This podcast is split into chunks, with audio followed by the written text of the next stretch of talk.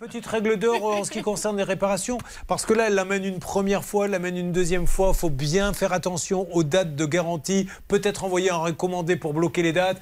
Règle d'or, maître Arsuchovic. La règle d'or. Je fais comme les, auditeurs et les téléspectateurs qui ne connaissent pas votre nom.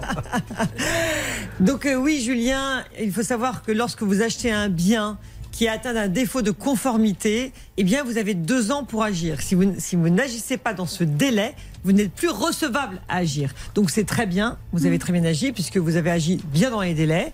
Euh, il s'avère qu'à partir du moment où on ne parvient pas à réparer, eh bien, on est obligé de soit de vous rembourser, soit de vous remplacer le bien.